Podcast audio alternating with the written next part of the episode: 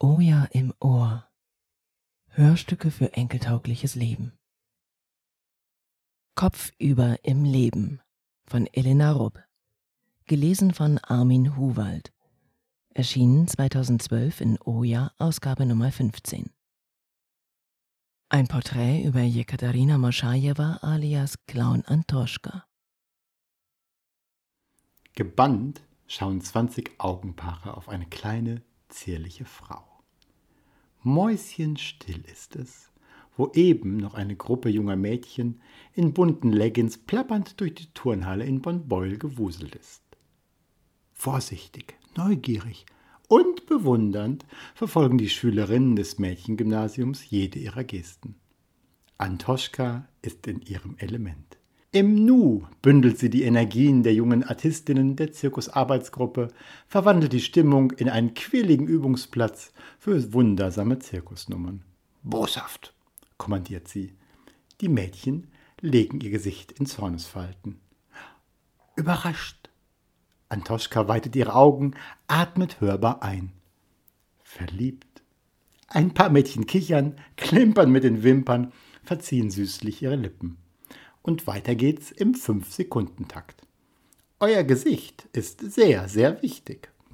Schwarze Jerseyhose, blau-weißes Ringelshirt, die langen, bordeauxrot gefärbten, etwas verwuschelten Haare hastig durch ein Haargummi gesteckt.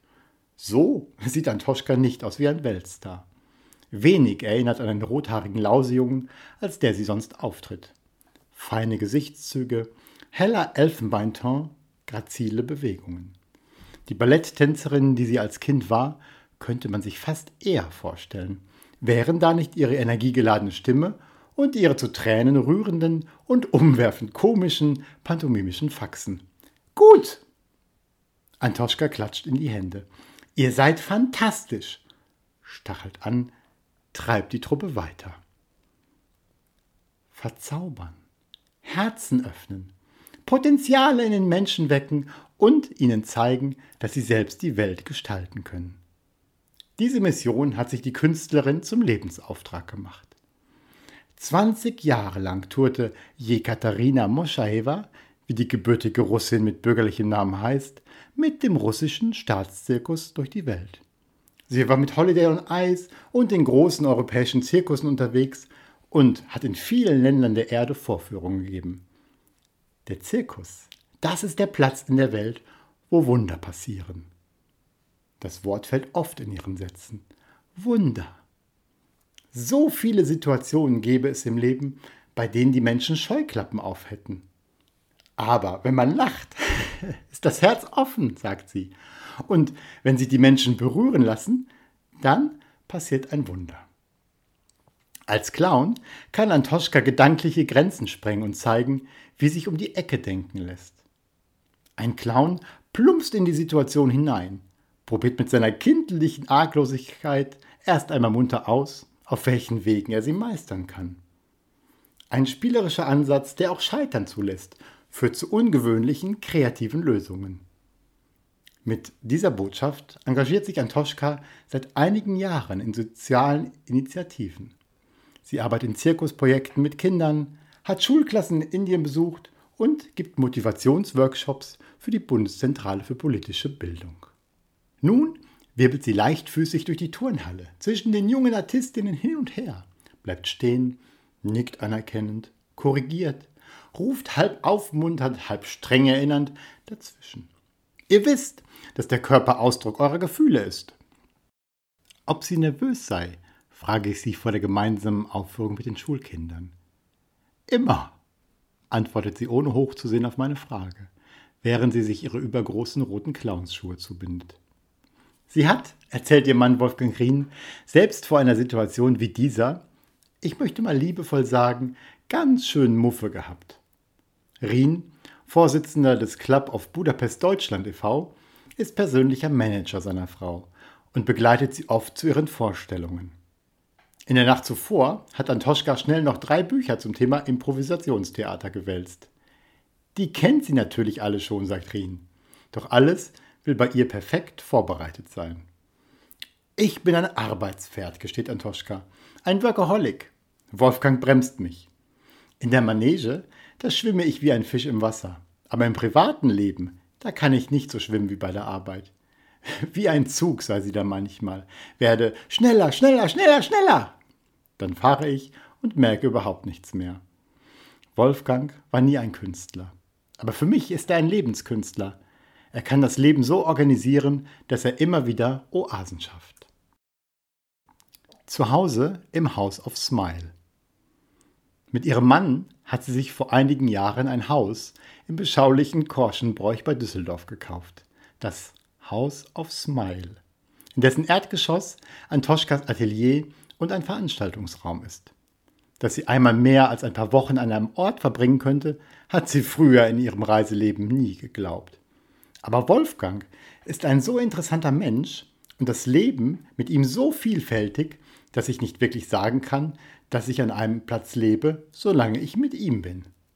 Eine knarrende Treppe aus hellem Holz, in der die Holzwürmer schon ihre Spuren hinterlassen haben, führt hinauf zum gemütlichen, in kräftig warmen Rot gestrichenen Wohn-Esszimmer.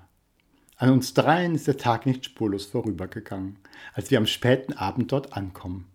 Doch ins Bett gehen kommt nicht in Frage.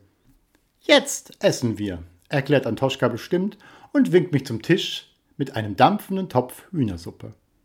Halb elf Uhr abends, normalerweise eine Tageszeit, zu der die Künstlerin noch auf Hochtouren läuft. Geige übt, Gitarre spielt. Sie wisse einfach nicht, wann sie das sonst machen solle, erklärt sie mir. Ein wenig verschlafen erscheint sie dann auch am nächsten Morgen in der Küche. Warum hast du nur zwei Eier gekocht? fragt sie ihren Mann mit Blick in den Topf. Sie wollte keins. Er zuckt die Schultern und meint mich. Stirnrunzeln. Was hast du gegen Eier? Widerspruch zwecklos. Fünf Minuten später habe ich ein Ei auf dem Frühstücksteller. Schließlich müsse ich noch von Düsseldorf nach Berlin fahren. Da bräuchte ich Kraft. Punkt. Slawisches Erbe. Ihre Gastfreundschaft? Ich kann das nicht abstellen, sagte sie schulterzuckend, halb entschuldigend, halb schmunzelnd. Im Esszimmer hängt ein Porträt des Airbrushers Meinrad Froschin. Antoschka als strahlender, lachender Clown. Und unten links, ganz klein, eine auf einem Stuhl zusammengekauerte Jekaterina Muschaeva den Kopf auf die Arme gelegt. Das, was manchmal nach der Vorstellung bleibt, bekennt sie, nachdenklich lächelnd und wirft einen Blick in ihre Kaffeetasse.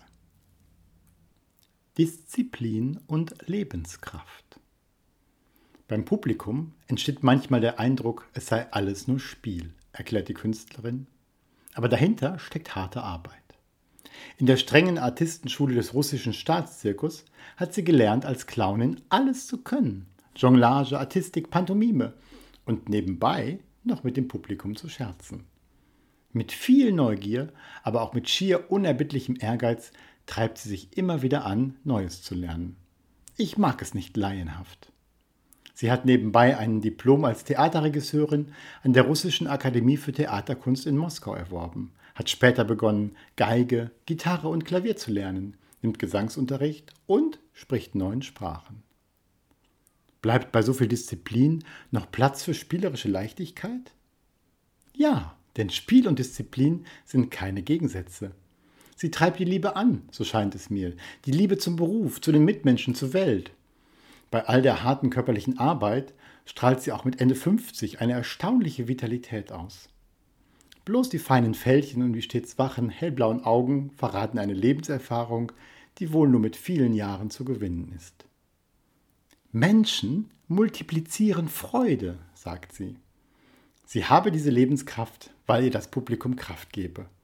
Auch nach einer ihrer größten Niederlagen gewann sie Halt durch ihre Arbeit. In den 70er Jahren steigt sie mit ihrem damaligen Mann als Anton und Antoschka zum wohl bekanntesten Clowns-Duo der UdSSR auf.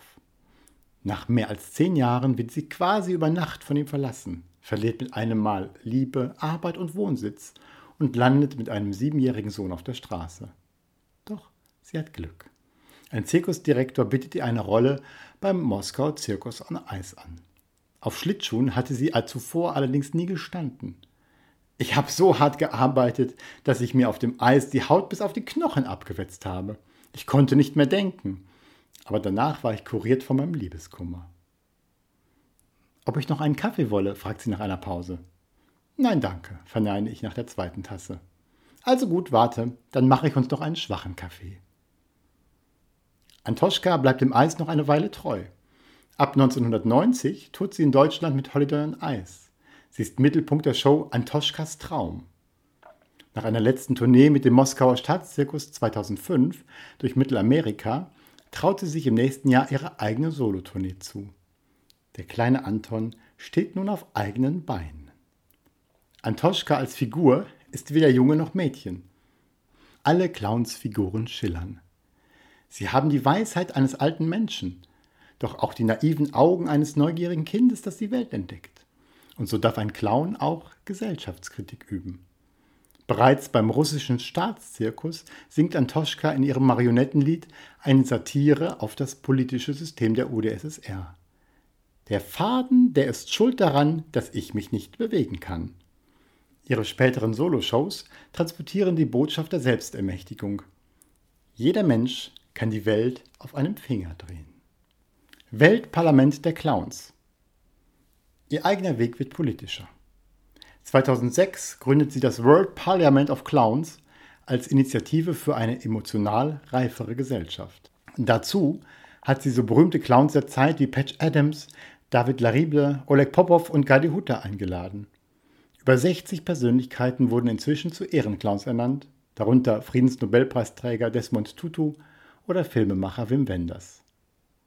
Ihr Blick wird eindringlich als sie beim dritten Café von einer Veranstaltung im Rahmen des zweiten World Culture Forums 2009 in Dresden erzählt. Hier hatte sie mit Mitgliedern des World Parliament of Clowns einen Auftritt zum Thema Intelligent oder mit Dummheit Zukunft gestalten. Antoschka wirkt berührt, als sie ein Bild aus einem Dokumentarfilm beschreibt, den der Clown und Arzt Patch Adams zeigte. Ein Arzt zupft einem afghanischen Mädchen mit schlimmsten Verbrennungen die Haut ab während ein Violine spielender Clown versucht, es zu beruhigen. Den Zuschauern ist das Lachen im Hals stecken geblieben, sagt sie.